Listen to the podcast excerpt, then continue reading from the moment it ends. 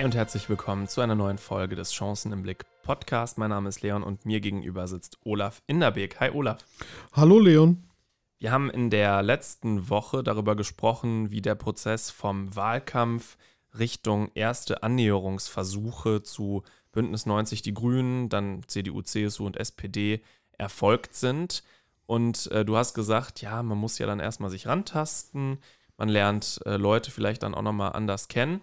Wir haben darüber gesprochen, dass es einen wichtigen Faktor gibt bei solchen Gesprächen, nämlich Vertrauen und auch, äh, dass Dinge nicht sofort nach außen dringen. Das hat mal besser, mal schlechter geklappt. Mich würde interessieren, wie du die Rolle von Bildern in diesem Zusammenhang auch bewertest. Man hat ja 2017 bei den Jamaika-Verhandlungen oder auch Sondierungen erstmal ja vor allem äh, diese Bilder auf dem Balkon der Parlamentarischen Gesellschaft im Hinterkopf, wo man dann gesehen hat, ja, da raucht hier der Christian Lindner mit Armin Laschet, wo Armin Laschet dann natürlich seine Zigarillos pafft und so weiter. Und äh, das gab dann ganz, ganz spannende Bilder. Es wurde sowieso immer alles minütlich nach draußen getickert. Und dann gab es jetzt im Vergleich dazu ein Bild von den Gesprächen der sogenannten Citrus-Partner, also FDP und Grünen oder möglichen Citrus-Partner. Da gab es ja dieses Selfie von Robert Habeck, Annalena Baerbock, Volker Wissing und Christian Lindner. Welche Message wollte man vielleicht auch bewusst mit so einem Bild aussenden und was glaubst du, was für eine Rolle spielen Bilder insgesamt in solchen Konstellationen? Also ich glaube, dass Bilder eine ganz, ganz große Rolle spielen, äh, um den Spirit nach außen äh, zu bringen. Und ich äh, finde, das schlechte Beispiel hattest du als erstes genannt, äh, die Bilder vom Balkon der Parlamentarischen Gesellschaft. Ähm, das waren sicherlich, äh, also nicht die Bilder des progressiven Aufbruchs nach vorne um das mal so gelinde auszudrücken. Und wenn man dann beispielsweise das Selfie sieht, äh, was äh, die sogenannte Citrus-Koalition äh, äh, da gepostet hat, dann war das sicherlich ähm, schon klar, der Wille nach außen zu erkennen zu geben.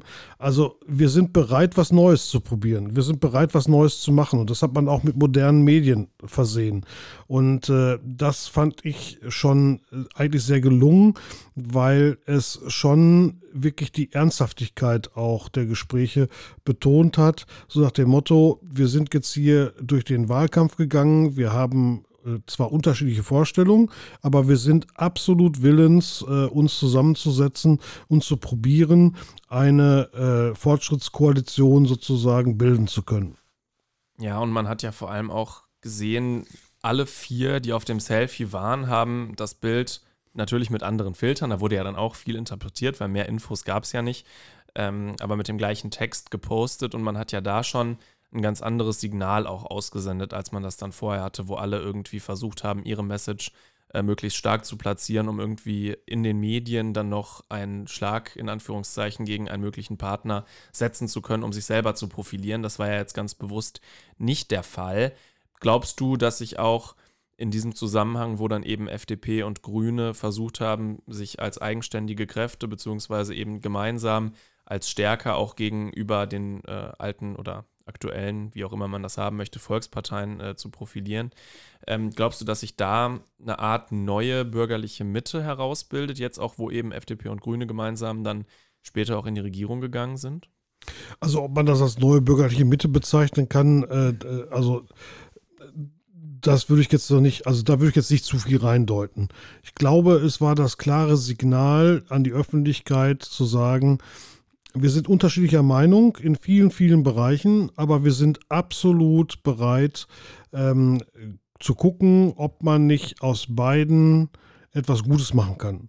Und äh, das Ganze in einem völlig neuen Stil der Politik nämlich in einem ruhigen, in einem besonnenen, in einem überlegten und nachdenkenswerten Stil. Dass man wirklich hergeht und sagt, die Probleme sind uns wichtig. Und das ist das, äh, was die Bürgerinnen und Bürger auch so ein bisschen vermisst hatten. Sondern sie wollten, dass die Probleme, die dieses Land in den nächsten Jahrzehnten haben wird, angefasst werden. Und äh, ich glaube, das Symbol war einfach zu sagen, wir sind bereit dazu, das zu probieren und äh, wir machen das wirklich sehr ernsthaft. Und äh, daraus ist ja dann am Ende ne, äh, Gutes entstanden. Man wusste ja vorher, dass gerade zwischen FDP und Grünen, wenn man jetzt mal die Linken und die Rechten am Rand äh, im Parlament rausnimmt, die größte Differenz herrschen würde. Also sowohl FDP und CDU als auch FDP und SPD und Grüne und CDU und Grüne und SPD hätten ja durchaus vielleicht noch ein Stück weit näher äh, beieinander gestanden. War das deswegen auch so wichtig, dass man sich vorher äh, zu zweit trifft? Und wie hast du das persönlich erlebt als äh, Abgeordneter äh, aus Bochum? Man hat ja im Wahlkampf sicherlich auch die ein oder andere Spitze gerade gegen die Grünen gefahren hast du da irgendwie komische Fragen erhalten? Na, wie könnt ihr euch denn jetzt mit denen gerade zusammentun? Und auch, ich finde den aber so nervig oder die so äh, unerträglich. Also, nee, eigentlich gar nicht. Also, das äh, fand ich auch nicht überraschend, muss ich sagen. Also, ich hätte damit auch nicht gerechnet. Ähm, ich glaube, in allen Wahlkampfveranstaltungen ähm, hat man ja auch schon äh, in der Hinsicht, egal mit unter welcher Konstellation, ob jetzt Jamaika oder Ampel, hat man ja immer schon sehr anständig und auch vernünftig argumentiert und auch gesagt, klar, äh, aus unserer Sicht, ne, aus FDP-Sicht, aus liberaler Sicht, hm, naja, so ein bisschen fehlt uns ja die Fantasie, sowas machen zu können. Genauso andersrum die Grünen, die gesagt haben zu Jamaika, hm, naja, so ein bisschen fehlt uns ja die Fantasie, ob man das zusammenkriegt. Und ich glaube, das ist genau der Punkt. Die, die Fantasie, die fehlte, die resultiert aus der Zeit der letzten Jahrzehnte. Und äh, ich glaube, was wir jetzt getan haben, und das war halt dieses Aufkommen, diese aufkommenden Gespräche von Grünen und Liberalen, die gesagt haben, wir sind mit dem Status quo nicht mehr einverstanden. Wir möchten ein neues Bild von Politik kreieren. Und wir möchten, dass Politik zielgerichtet ähm, gemacht wird. Und dazu muss man nicht ähm, jeden Tag eine Schlagzeile in der Bildzeitung produzieren, sondern man muss in Ruhe miteinander arbeiten. Und dieses Miteinander trägt die Betonung. Ich glaube, vor dem Hintergrund war es auch wichtig, dass man eben eigenständig in solche Wahlkämpfe geht und dann nicht schon im Vorhinein sagt, mit dem oder mit denen können wir gar nicht. Ja, man sollte übrigens immer eigenständig in Wahlkämpfe gehen. Also, äh, ich meine, wenn das eine Partei gelernt hat, dann ist es die liberale Partei. Also, als Anhängsel einer Partei zu gelten, ist immer Gift gewesen, eigentlich für den organisierten Liberalismus.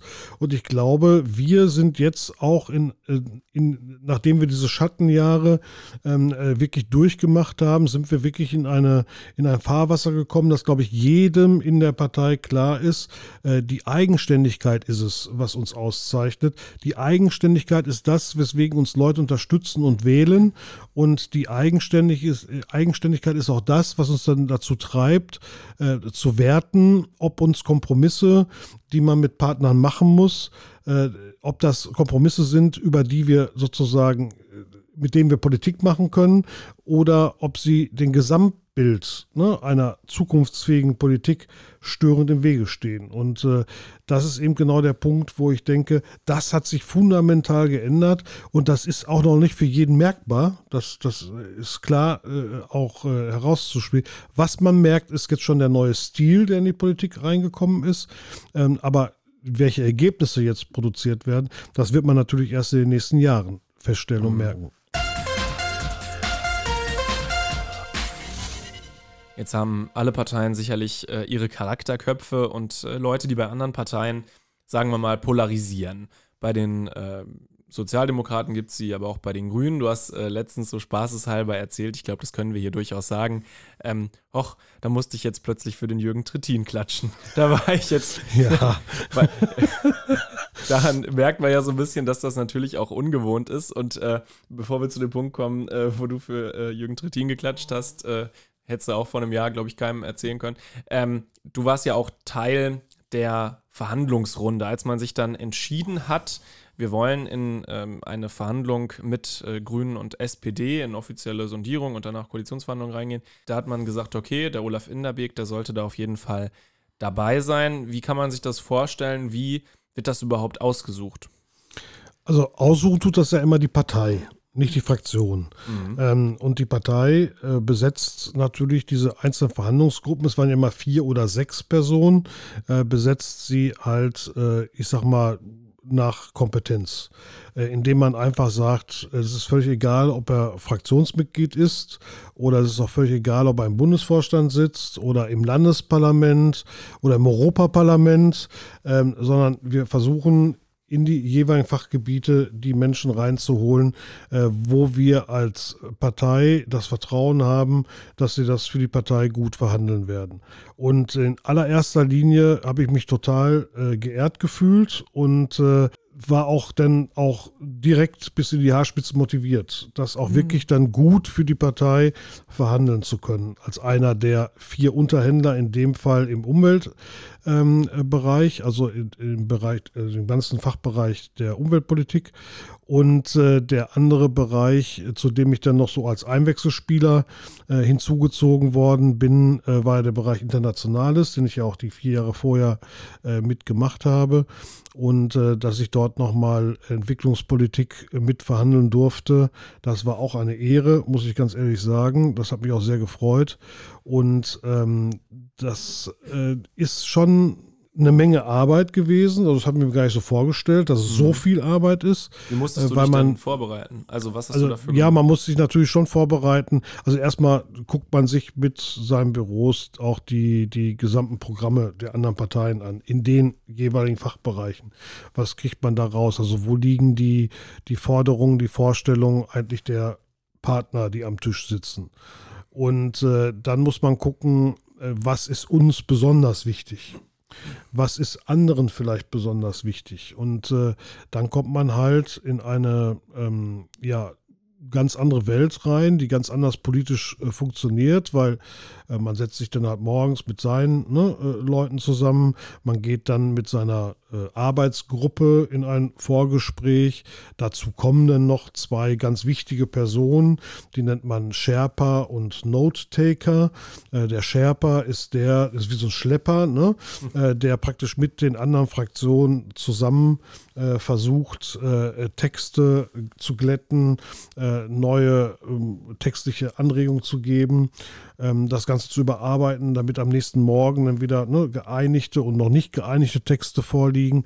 Und der Note-Taker ist der, der wirklich alles äh, akribisch äh, für jede Fraktionsseite äh, notiert, praktisch Protokoll führt. Mhm. Und das nimmt man dann alles nochmal auseinander und guckt, äh, wo liegen denn da die größten äh, Berührungsängste, die man so hat und äh, wo hat man eigentlich so die meisten Gemeinsamkeiten und wie, wie können wir eigentlich diese Gemeinsamkeiten betonen und wie kann man eigentlich Gemeinsamkeiten über einen Punkt heben, der die Unterschiedlichkeiten überdeckt. Mhm. Nicht überdeckt, weil, weil man sie nicht anfassen will, sondern wo man da, diese Gemeinsamkeiten sind aber so wichtig, äh, dass wir ähm, glauben, dass wir, wenn wir in einer Koalition arbeiten würden, dass das so die Leitpunkte sind, die uns in den einzelnen Fachbereichen tragen müssen. Und ich hatte ja nun einen Bereich, den ich äh, selbstständig mitverhandelt habe, wie die Meerespolitik beispielsweise im, im Umweltbereich, weil ich ja auch die letzten vier Jahre Berichterstatter für Meerespolitik im Umweltausschuss war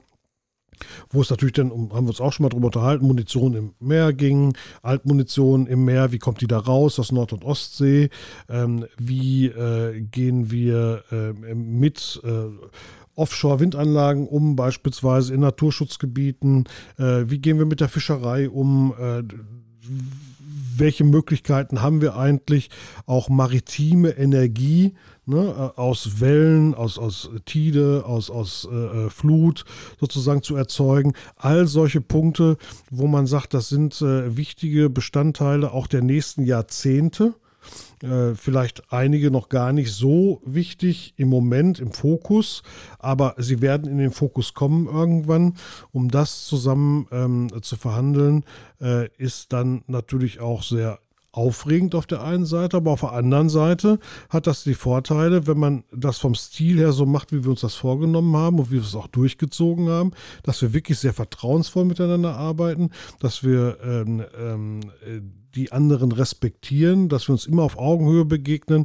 So hat es dann funktioniert und so war es dann sicherlich ärgerlich für die Presse, äh, dass sie sagte, da ist ja so wenig durchgedrungen, ne? äh, da, da ist ja, hm, wir hatten ja nichts zu berichten. Ähm, das fanden sie nicht nur gut, äh, bei der Berliner Presse, ganz im Gegenteil. Aber ich glaube, es hat den Menschen ähm, äh, klar ein Symbol geschenkt, nämlich zu sagen, da sitzen drei Partner am Tisch, die sich wirklich wild vorgenommen haben, in der Politik was Neues zu gestalten und Neues zu bewegen. Wie lief denn das Aufeinandertreffen mit den Verhandlern der anderen Fraktionen bzw. Parteien? Äh, war das alles so, dass ihr gedacht habt, ach ja, den kenne ich, die kenne ich, äh, alles gut? Habt ihr euch da sofort alle das Du angeboten? Waren da auch mal Reibereien? Wie war die Stimmung? Erzähl doch mal ein bisschen. Also die Stimmung war insgesamt äh, sehr positiv, weil man gemerkt hat, dass alle drei Partner sich eigentlich vorgenommen haben, sich in allen Bereichen zu einigen. Das war so, das schwebte so, so ein bisschen über allem. Man wollte einfach dieses, diese neue Art von Koalition schon probieren, wenn es möglich ist. Ähm, klar, es gab auch immer Sachen, die waren dann einfach nicht geeinigt das war auch okay so, weil die sind dann in die Hauptverhandlergruppe überführt worden. Da wurde halt gesagt, okay, da sind wir uns einfach nicht einig geworden, das müsst ihr jetzt entscheiden. Ähm, äh, also ne, die Hauptverhandlergruppe um bei uns, bei den Liberalen, Christian Lindner, äh, Volker Wissing, Bettina Stark-Watzinger und Marco Buschmann herum. Äh, das ist dann so gewesen. Das war auch so gewollt. Ähm, und äh, auf der anderen Seite ähm, ja, wie, wie ist man da miteinander umgegangen? Also es war von vornherein ein sehr freundschaftliches Verhältnis, möchte ich mal sagen. Also so, als wenn man sich schon lange gekannt hätte. Also man hat, man ist da immer wirklich menschlich aufeinander zugegangen. Ähm, mit, mit einigen hat man sich geduzt, mit einigen halt nicht. Und bei einigen ist dann das Du angeboten worden, bei einigen dann auch nicht. Also das war ganz unterschiedlich, aber man hat immer den Respekt vor dem anderen gemerkt. Mhm. Und das fand ich eigentlich am beeindruckendsten, äh, dass man wirklich, äh, auch wenn man du hast es gerade angesprochen, ja, sowas hat es natürlich gegeben, äh, sowohl bei Internationales als auch in der Umweltpolitik, äh, dass man äh, von, den, von, von den einzelnen Partnern nicht immer zufrieden war. Und äh, dass man auch mal eine kurze Pause brauchte, um sich wieder zu sammeln. Ne? Ähm, und das gehört aber auch dazu, äh, zu so einem langen Verhandlungsmarathon, der irgendwie über zweieinhalb Wochen ging. Ähm, das gehört einfach dazu und äh, ich finde, auch das macht uns insgesamt nur stärker, dass man auch solche Kleinigkeiten dann äh, in dem Moment austrägt und am Ende aber trotzdem zu einer ordentlichen Einigung kommt. Und ich glaube, äh, davon profitieren dann alle. Ja, absolut. Was glaubst du, sind die größten Errungenschaften deiner ähm, Verhandlungstätigkeit? Also du hast ja gerade gesagt, dass du den Bereich Meeresschutz federführend verhandelt hast. Du oder wir waren ja auch bei dieser Ausfahrt auf der Ostsee, um uns die äh, Munitionsproblematik anzuschauen. Und du hattest ja nun mit Steffi Lemke auch eine Person bei den Grünen sitzen, die ja auch mit war auf dieser Auswahl, die sich auch schon vorher mit dem Thema beschäftigt hat. Wir hatten danach ja auch ein Video gemacht, wo auch von der SPD jemand dabei war, der Johannes Schraps. Und man hat ja auch da schon gesehen, dass eigentlich, obwohl da noch gar keine Ampel bestand, äh, sondern eine GRO korrigiert hat, eine Einigkeit, äh, was das Thema im Speziellen anging, vorhanden war. War das für dich auch echt so ein persönlicher Erfolg, zu sagen, okay, ich habe jetzt hier wirklich von der Pike auf sozusagen etwas bewegen können am Ende des Tages? Ja, das ist genau so ein Gefühl. Also äh, du kommst ja aus der Opposition. In der Opposition, da fordert man halt natürlich auch ganz viel, ist überhaupt keine Frage. Aber das war wirklich auch so eine Herzensforderung, die man hatte und sagte, Mensch, das ist ein Problem, da können wir einfach noch Politik gestalten. Ähm, wir haben ja in der Politik immer das große Problem, dass wir hinter Problemen hinterherrennen und sie dann lösen müssen, weil sie schon irgendwie in den Topf gefallen sind. Und hier hatte man zum ersten Mal das Gefühl, da, da können wir noch was, da, da können wir noch Schaden abwenden. Also, und vor allen Dingen haben wir das Gefühl gehabt, oder habe ich immer das Gefühl gehabt, der die ganzen Jahre lang, ähm, dass wir Kosten vermeiden, wenn wir jetzt reagieren. Und äh, dann ist es natürlich eine ganz, ganz tolle Sache, äh, wenn man ein Thema, äh, mit dem man sozusagen im Parlament auch mit groß geworden ist, äh, dass man einfach Mitstreiter gefunden hat in einer solchen äh, Koalitionsrunde, äh, wo man dann sagt, ähm, ja, die wollen das genauso anpacken. Die haben das genauso verstanden und die verstehen das auch genauso, ähm, äh, wie wir es verstanden haben. Und das macht dann sehr viel Mut. Und als dann Steffi Lemke noch Umweltministerin wurde, ähm, fand ich das für meinen Fachbereich, genau in diesem Fachbereich, was die Meere angeht, fand ich das unglaublich positiv und hat mich auch nochmal motiviert, weil ich eigentlich schon ähm, denke, dass wir dieses Thema in den nächsten vier Jahren so auf der Agenda haben werden, dass wir anfangen können, die Probleme wirklich in den nächsten Jahren, äh, in den nächsten Jahrzehnt vielleicht zu beseitigen, ähm, um nicht vor der ökologischen Katastrophe in der Nord- und Ostsee zu stehen, wenn nämlich es losgeht, dass Altmunition wirklich dann anfängt, äh, so durchzurosten, äh, dass es austritt und äh, da wissen wir von, von Instituten und von, von vielen, vielen ähm, äh, Wissenschaftlern, die sich da auskennen, dass wir wirklich noch 10 bis 20 Jahre Zeit haben, dieses Problem sozusagen loszuwerden. Das war sicherlich ein großer Erfolg, dass das wirklich wörtlich da auch drin steht, was äh, wir an Politik sozusagen eingereicht haben. Und äh, im Bereich Internationales war es ein Punkt, der mir total wichtig war, dass sich die Grundausrichtung unserer internationalen äh, Zusammenarbeit ändert, nämlich weg von diesem kleinen, ähm, äh, ich gehe mal mit einer Gießkanne über andere äh, Kontinente und mache da mal ein bisschen was für die Menschen, sondern dass es wirklich hergeht und sagt, wir geben das Ganze auch ähm, eine, ein, ein, einen durchaus internationalen Charakter, indem wir mit großen internationalen, multilateralen Organisationen, wie man das so schön schimpft, äh, sagt, ähm, die dann wirklich so Themen wie Grundbildung, ähm, das wissen auch einige aus vorherigen Podcasts, die mir immer sehr wichtig war, ne, weil ich nach wie vor der Überzeugung bin, dass nur Menschen, die lesen, schreiben und rechnen können, auch irgendwann selbstbestimmt leben können und auch eigenverantwortlich handeln können und dass man da jetzt wirklich auch wirklich den Schalter umgerissen hat und gesagt haben, wir müssen die multilaterale Arbeit, die Arbeit mit internationalen Partnern global einfach verstärken und müssen diese Probleme gemeinschaftlich auf der Welt lösen. Und dazu hat Deutschland einen großen Anteil zu leisten, ganz ohne Frage. Aber ähm, wir sollten nicht meinen, äh, jede Einzelmaßnahme, die wir bis jetzt gemacht haben, war immer so global sinnvoll. Und ich finde, wir müssen solche Probleme einfach gemeinschaftlich angehen.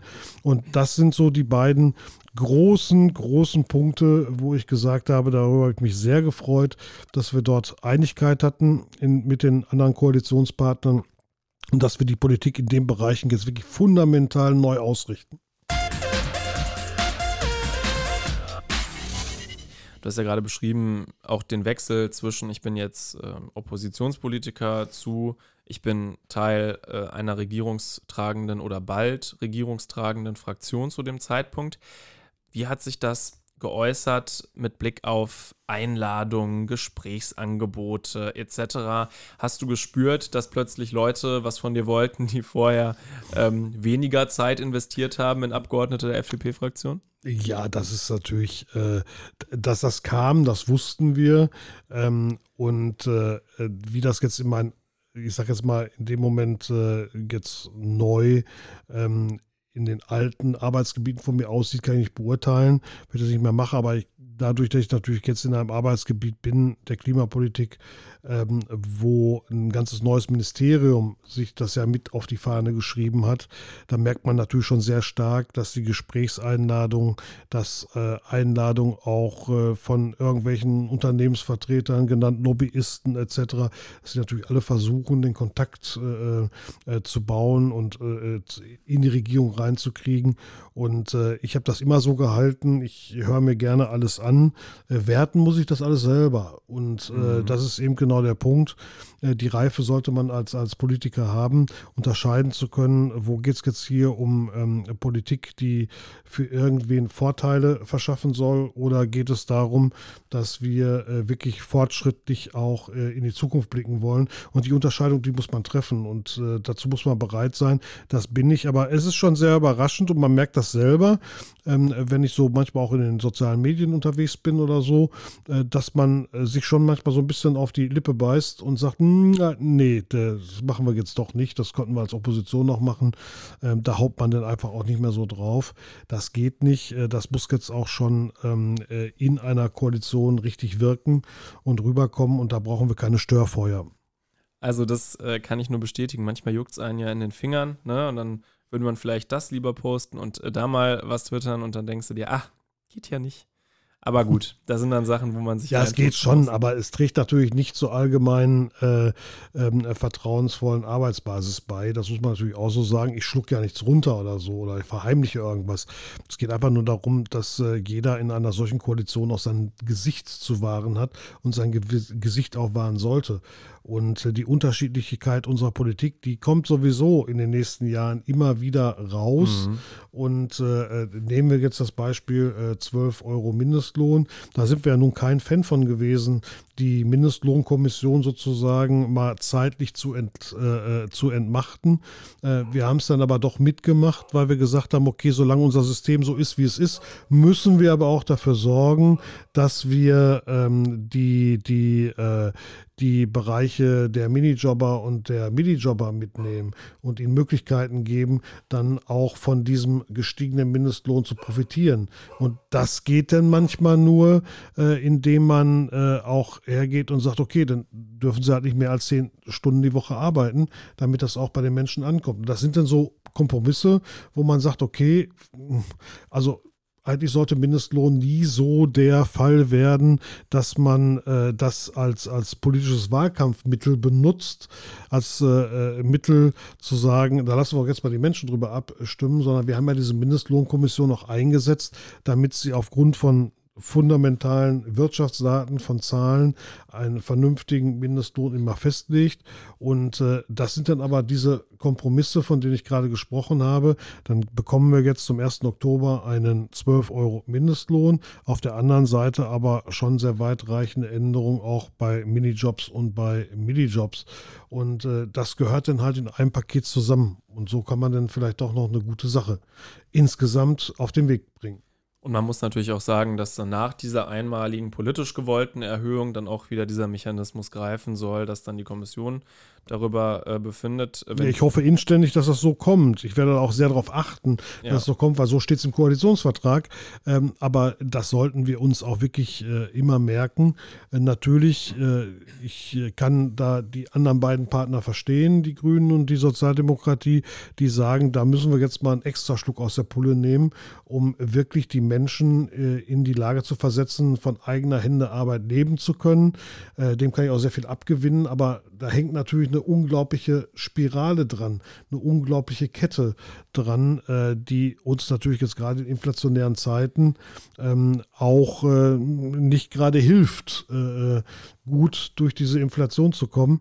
Aber ähm, äh, sei es drum. Ich will damit eigentlich nur demonstrieren, dass man auch aus einer solchen Sache noch eine Sache insgesamt in ein Paket bringen kann, wo natürlich SPD äh, auch nicht so richtig begeistert ist von den Minijobs.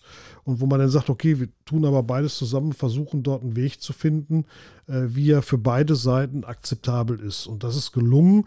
Und an sowas, glaube ich, kann man sehen, dass das völlig ruhig passiert ist, völlig äh, in, in vertrauensvoller äh, Abklärung und dass man jetzt damit äh, Politik machen kann, wo man äh, unter Bürgerinnen und Bürger treten kann und sagen kann, guck mal, äh, jetzt habt ihr wieder Planungssicherheit, so geht's. Und wenn dann irgendwann der Mindestlohn nochmal steigt, wird auch der Mindestlohn wieder etwas steigen, um das Ganze auszugleichen.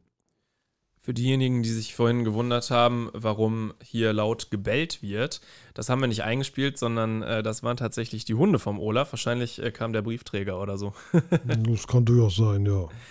In deiner neuen Aufgabe, von der wir vorhin ja auch gesprochen haben, als klimapolitischer Sprecher der Fraktion der Freien Demokraten im Bundestag, musst du ja auch äh, sicherlich Brücken bauen, äh, miteinander viel reden. Du musst ja auch nach innen dann Dinge vermitteln, die vielleicht für manche erstmal etwas schwierig klingen und auch eigene Ansätze äh, präsentieren etc. und sich eng abstimmen. Wenn jemand dich fragt, Olaf, wie wird man eigentlich klimapolitischer Sprecher? Du warst ja davor äh, im Umweltausschuss und du warst im Ausschuss für wirtschaftliche Zusammenarbeit. Du warst also dem Thema jetzt nicht komplett fremd. Ähm, wie läuft sowas ab? Gibt es da irgendwie eine Wunschliste? Gibt es da so ein schwarzes Brett, wo man sich einträgt und dann wird das einfach genommen oder heißt das First Come, First Serve? weder noch, also weder noch. Also äh, in der Tat ist es so, ich habe natürlich im Umweltausschuss einiges äh, beim Kollegen Lukas Köhler, der in der letzten ähm, Legislatur ähm, äh, klimapolitischer Sprecher schon war, natürlich gehört und auch miterlebt. Auf der anderen Seite war ich im Ausschuss für wirtschaftliche Zusammenarbeit und Entwicklung auch Berichterstatter für die internationale Klimafinanzierung. Ähm, ich habe das, glaube ich, schon mal erzählt in einem der, der vorhergehenden Podcasts, dass das BMZ, also das Ministerium, was für die wirtschaftliche Zusammenarbeit und Entwicklung zuständig ist, ja der größte internationale Klimafinanzierer ist der Bundesrepublik Deutschland. 85 Prozent aller Klimafinanzierungsausgaben werden vom BMZ gestaltet und gesteuert. Und insofern hatte ich natürlich einiges mit dem Thema schon zu tun. Ähm, aber ich denke mal, die vertrauensvolle Zusammenarbeit, die ich auch im Umweltausschuss hatte mit dem Kollegen Köhler, der stellvertretender Fraktionsvorsitzender geworden ist und dem Bereich, ne, äh, ich sage jetzt mal plump, vorankommen durch eigene Leistung, so heißt der AK, heißt nichts anderes wie Wirtschaft und Soziales. Ähm, dass den ganzen, also inklusive der Ausschüsse äh, für Gesundheit, äh, Wirtschaftsausschuss, jetzt der Ausschuss, äh, dem ich halt da bei uns vorsitze für Klimaschutz und Energie, ähm, dann der Arbeit und Soziales Ausschuss, ja der mächtigste Ausschuss eigentlich im Haus, dem höchsten ähm, Haushaltszuwendungen, die dort gefahren werden. Ähm, der Tourismusausschuss, also diese, dieser gesamte Bereich sitzt jetzt äh, der Lukas als stellvertretender Fraktionsvorsitzender vor und der rief mich schlicht und ergreifend an und äh, fragte mich, ob ich mir vorstellen könnte, ähm, sowas mit ihm zu machen. Und äh, mir war natürlich völlig bewusst, äh, der Mann ist nicht nur zwei Meter vier groß und hat große äh, äh, Schuhe, ähm, die er, in die ich da sozusagen reinwachsen muss, sondern alleine auch vom Fachgebiet her. Da fehlte doch noch ein bisschen und ich musste jetzt wirklich auch zwischen Dezember, als ich das erfahren habe, und äh, dem heutigen Tag sehr, sehr viel lesen, weil man braucht dann diese wirklich Feinverknüpfung auch im, im, im Kopf, um werten zu können, was heißt denn eigentlich, wenn ich an dieser Schraube gehe, wie wirkt sich das auf die anderen Schrauben aus? Und äh, das ist ein Prozess, der ist noch nicht ganz abgeschlossen, aber äh, der ist sicherlich jetzt äh, sehr schnell abgeschlossen und äh, dann ähm, ist das ein Bereich, der natürlich für die Jahre, die jetzt kommen werden, ähm, für unser Wirtschaftsleben sehr entscheidend sein wird, weil wir müssen es jetzt schaffen, ähm, auch als Liberale, auch in dieser Ampelkoalition, einen Weg zu zeigen, wie kommen wir auf den 1,5 Grad Pfad, wie kommen wir dahin in den nächsten Jahren und wie nehmen wir aber unsere starke Wirtschaft mit wie schaffen wir es, auch unsere Wirtschaft so zu transformieren, äh, dass sie genauso klimaneutral wird äh, wie andere Bereiche in unserem Leben. Und das Ganze dann bitte ne, äh, bis spätestens ne, zu den ähm, angedachten Klimazielen des Pariser Klimaabkommens. Und das sind Sachen, die natürlich ähm, unglaublich motivieren, weil sie unglaublich bedeutend sind und äh, weil ich glaube, dass wir dort Möglichkeiten finden müssen, ähm, wie wir das am schnellsten hinbekommen. Weil man muss feststellen, ähm, bei allen Klimaschutzgesetzen etc., die in der letzten Legislatur gemacht worden sind, ähm, die erneuerbaren Energien haben wir eigentlich nicht in der Geschwindigkeit ausgebaut, die wir jetzt gerne hätten, um uns beispielsweise gegen hohe Energiepreise zu wehren. Die haben, noch, die haben noch nichts mit dem Klima zu tun, also diese hohen Energiepreise, die wir haben. Aber wir müssen zusehen, dass wir uns ähm, einfach wehrhafter aufstellen. Wir sind eine Nation, eine Wirtschaftsnation, also die einzige Industrienation, die sich dafür entschieden hat, äh, gemeinsam aus der Kernenergie und aus der Kohlekraft auszusteigen. Und dafür brauchen wir einen schnellen Ausbau von erneuerbaren Energien.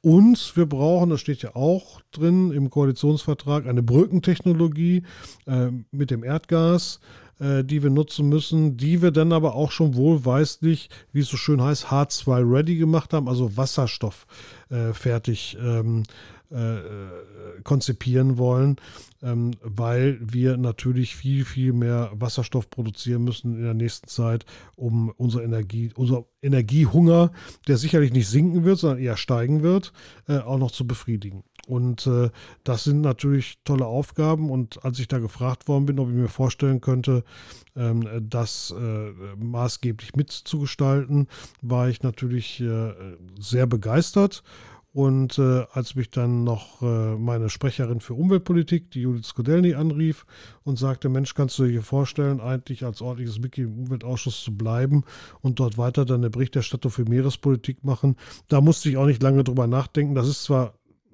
viel, viel mehr Arbeit, klar, die es macht, aber es ist natürlich auch ein Thema, in dem bin ich natürlich richtig gut drin. Auf der anderen Seite muss ich auch dazu sagen, das macht auch Spaß und äh, das äh, sagt mir auch der Mitarbeiter, der mich dort betreut aus meinem Büro, der wissenschaftliche Mitarbeiter, der sich auch um Meerespolitik kümmert, der sagt auch, das ist ein tolles Thema, in dem wir da drin sind. Und wenn wir darin bleiben können, freuen wir uns da eher drüber und beklagen uns nicht über die Arbeit.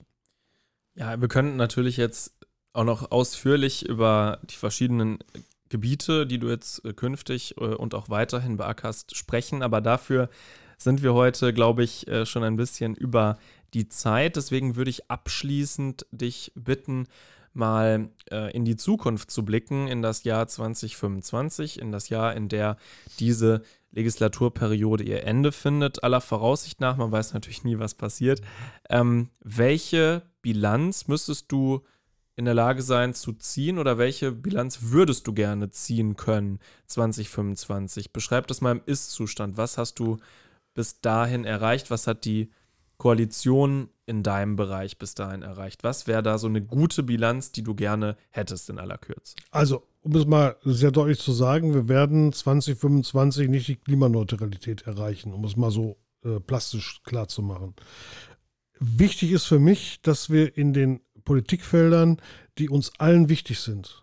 Ob das Rente ist, ob das Klimapolitik ist, ob das äh, der Bereich der internationalen Zusammenarbeit äh, ist, ob das der Bereich vom Bauen und Wohnen ist, ähm, ob das Verkehr und Infrastruktur ist, dass erkennbar wird, dass diese Ampelkoalition auf, auf dem Weg ist, sich auf dem Weg gemacht hat.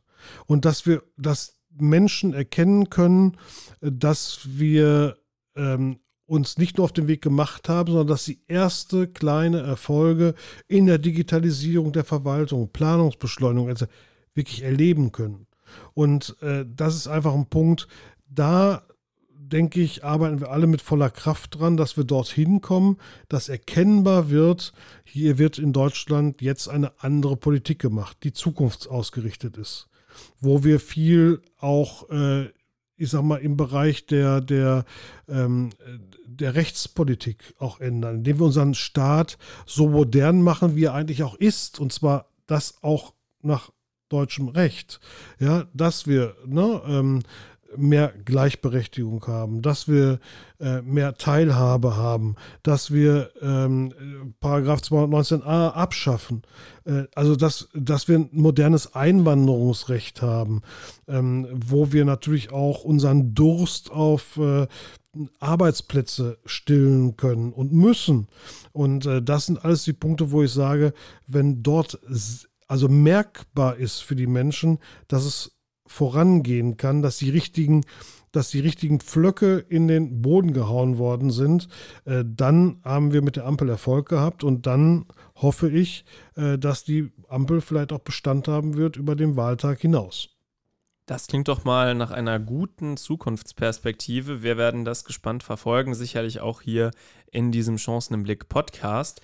Wir haben heute viel erfahren darüber, wie die Regierung gebildet worden ist, welche Rolle du auch, Olaf, dort äh, eben gespielt hast und wie du das empfunden hast. Ganz, ganz herzlichen Dank für diese Einblicke, auch sicherlich im Namen unserer Zuhörerinnen und Zuhörer. Wir hören uns das nächste Mal wieder beim Chancen im Blick Podcast. Ja, vielen Dank und hat wieder Spaß gemacht. Tschüss. Ja.